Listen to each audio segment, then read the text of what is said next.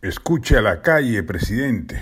La encuesta del IEP que ha publicado la República sobre la marcha del gobierno es contundente. Un 46% lo desaprueba y apenas un 38% lo aprueba. Según la medición, inclusive en el sur, su reducto político, si bien el primer mandatario obtiene 50% de aprobación y 32% de desaprobación, en el mes de julio, antes de jurar como jefe de Estado, tenía el 64% de respaldo, revelando así una caída de 14 puntos porcentuales.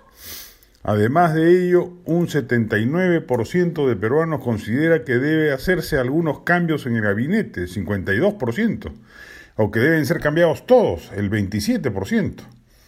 Y no hay distingo global de estrato social o región geográfica. En el centro, la región de Cerrón, el 53% considera que se debe hacer algunos cambios y el 23% que deben salir todos los ministros. En el sur, otra región castillista, en la segunda vuelta, el 55% estima que se deben ir algunos ministros y el 21% que deben irse todos. En el sector C, el 51% señala que deben hacerse cambios parciales del gabinete y el 27% que el cambio debe ser total. Y en el DE, 50% solicita un cambio parcial y un 27% cambio total. En la sierra, el 55% cree que deben salir varios ministros y el 19% que deben marcharse todos sin excepción. Y en cuanto a identificación ideológica, dentro de la propia gente que se considera de izquierda, un 49% considera que se debe cambiar a algunos ministros y el 22% cambiar a todos.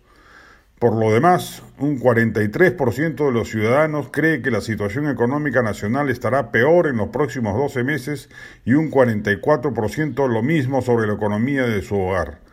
Solo un 29% cree que la economía peruana mejorará en el año que viene y un 24% tiene esa percepción optimista sobre su futuro económico en el hogar. La solución está a la mano. Recomposición del gabinete, apartamiento de Cerrón, y descarte de la Asamblea Constituyente, y que, sin menoscabo, insiste en desplegar un gobierno de izquierda para no traicionar a su electorado.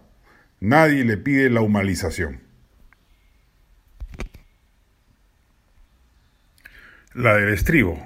Vuelve teatro presencial, el verdadero teatro, porque el virtual es otra cosa, valiosa y artística, pero no es teatro. Por lo menos hay dos en cartelera. Nuestros cuerpos sin memoria, una coproducción de la Alianza Francesa, la Escuela Nacional Superior de Arte Dramático en SAT, la Escuela Nacional de Artes y Técnicas de Teatro en SAT de Francia. Además, Días Felices de Samuel Beckett, con la dirección de Alberto Isola y las actuaciones de Norma Martínez y Roberto Ruiz en el Británico. ¡Qué maravilla! Van por Joinus.